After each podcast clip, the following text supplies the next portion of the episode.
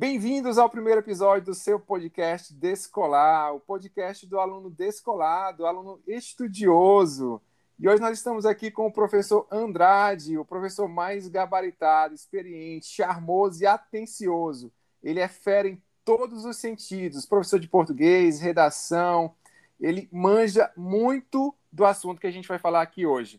E o assunto que a gente vai falar aqui hoje é sobre o uso dos porquês. Mas antes de a gente falar sobre esse assunto tão importante para o aprendizado dos alunos, eu quero convidar aqui o meu amigo Andrade a se apresentar. E aí, Andrade, o que você pode falar para nós? Meu caro colega, nós estamos aqui para tentar passar um pouco mais de segurança a respeito da língua portuguesa. Eu, João Andrade, professor há 32 anos, trabalhando com esse desafio que é entender a língua portuguesa. Também trabalho com literatura, interpretação de texto e redação. E é justamente na redação que nós materializamos todas as dificuldades dos alunos enquanto as regras gramaticais.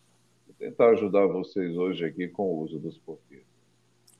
Então, pessoal, como eu falei para vocês, hoje vamos falar sobre os porquês. E eu, conversando com o Andrade, a gente montou aqui uma frase para tentar contextualizar o nosso aprendizado de hoje. Ouça só. Você sabe o porquê de usarmos tantos porquês na língua portuguesa? Deve ser porque um porquê deve ser diferente do outro porquê. Mas por quê? E aí, Andrade, o que, é que você pode falar para a gente para tentar nos ensinar sobre esse uso dos porquês aqui que a gente viu tão importante aqui nessa frase. Estamos aqui hoje para tentar minimizar os impactos da escrita dos porquês. Às vezes isso acontece justamente porque é uma palavra que não tem mudança na pronúncia. É o que nós chamamos de palavra homófona. São palavras homófonas que têm a mesma pronúncia. Porque quando a palavra ela é ela é, vamos dizer assim, parônima, né? que ela tem uma pronúncia diferente, é só parecida, fica mais fácil é, distinguir né? a escrita da palavra, a aplicação dela. Mas vamos aos fatos. Né? O porquê ele tem algumas escritas diferentes, mas ele é bem simples de você reconhecer pela classe gramatical que o que representa, na forma do porquê. Ok? Como você entende o porquê? Fica fácil. Se você pensar da seguinte forma: o porquê junto e sem acento, né? o porquê junto e sem acento, ele será sempre uma conjunção. E que tipo de conjunção? Uma conjunção causal ou explicativa. Dessa forma, você poderá substituí-lo pela, pelas expressões conjuntivas, uma vez que, já que, ou pois, por exemplo, é, no caso da conjunção explicativa, ok? Quando for uma conjunção explicativa. Mas duas frasezinhas rápidas só para facilitar a compreensão disso, né? Porque sem frase fica um pouco solto. Então, quando você diz assim, é, por que você faltou, não houve reunião. Então, eu posso trocar esse porquê para mostrar a causa. Uma vez que você faltou, não houve reunião. Porque junto e sem acento indicando causa. Ou então eu posso dizer assim: você faltou porque estava doente. Aí eu digo: você faltou pois estava doente, indicando a explicação da falta. Ok? E temos o porquê é, junto e com acento, que é aquele porquê substantivado. Como toda palavra pode ser substantivada na língua portuguesa, basta ter um determinante eu digo cantar é verbo, mas se eu digo o cantar dos pássaros, passa a ser o substantivo cantar. Se eu digo é, com é preposição, se eu colocar o com é uma preposição, escrever esta frase, a palavra com passa a ser um substantivo. Da mesma forma, porque pode ter acepções de pronomes e conjunções. Mas quando eu digo o porquê, os porquês, aqueles porquês, então, eu estou substantivando a palavra, e quando ele for um substantivo, será escrito junto e com acento.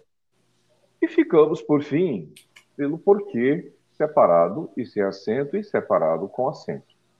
Então, vamos aos fatos. O porquê separado e sem acento, olha lá, prestem atenção, meus jovens, cuidado com essa escrita. ele tem duas situações bem práticas, bem fáceis de memorizar.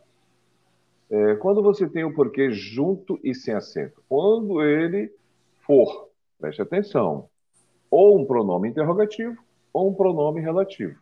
Especificamente a palavra que. Pronome interrogativo que, claro, você vai encontrar uma pergunta, óbvio, né? E uma pergunta com o porquê vai buscar o que, jovens? Motivo, razão dos fatos. Então, se eu digo por que você faltou, então eu quero saber o motivo, a razão dessa falta, e faço o ponto de interrogação no final. Como se escreve assim, por quê? Separado e sem acento. Salvaguardando agora o porquê e aproveitando o gancho, junto, aliás, separado e com acento. Nessa mesma pergunta, se eu colocar o porquê no final, esse que, como é um pronome interrogativo, receberá o acento como bom que pronome interrogativo de qualquer frase. Se você diz assim, o que, né, você coloca o pronome interrogativo, o que com acento, depois do ponto de interrogação, da mesma forma o porquê. Você faltou o porquê. Porquê separado e com acento. Então, aqui nós não temos, agora fica a observação, um outro porquê. Esse porquê separado e com acento é o mesmo porquê pronome interrogativo, só que no final de uma frase interrogativa. Fechada a questão. E a outra é, situação em que se escreve o porquê separado e sem acento é quando ele é um pronome relativo. Este que representa um pronome relativo. E quando o que é um pronome relativo? Relembrando as séries iniciais do ensino fundamental. O, pre, o que pronome relativo ele será sempre equivalente à expressão relativa o qual. Tudo bem? Então eu posso permutar o que por o qual eu terei a ideia de pronome relativo que, né? identificando-se com o pronome relativo qual. Bom, de posse dessa informação, eu tenho que lembrar que se eu trocar o que por o qual, eu vou ter que fazer as adaptações, já que eu tenho por antes. Então fica por que é pelo qual, pelas quais e assim por diante. Finalizando, se eu puder trocar o porquê por pelo qual ou flexões, ele também terá que ser escrito separado e sem acento. Fechando então a questão. Por exemplo, é, o motivo de sua renúncia é, é, não se conhece. Aí eu digo assim: é, o motivo por que você renunciou não se conhece. Esse porquê eu posso trocar por pelo qual. Então ficaria como? O motivo pelo qual você renunciou não se escreve-se então. O que, pessoal? Separado e sem acento. Então tá aí quatro porquês, mas na realidade são três, né? Porque o porquê separado e com acento é o mesmo porquê separado e sem acento, só que no final de uma pergunta. Tudo bem? Espero que tenha facilitado um pouco a vida de vocês, ou totalmente espero, né? Jovens, foi um prazer.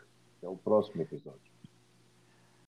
Muito bem, meus queridos estudiosos e descolados alunos, essa foi mais uma dica do podcast mais escolar da internet. Contamos com vocês nos próximos episódios. Forte abraço, um abraço, Andrade, muito obrigado.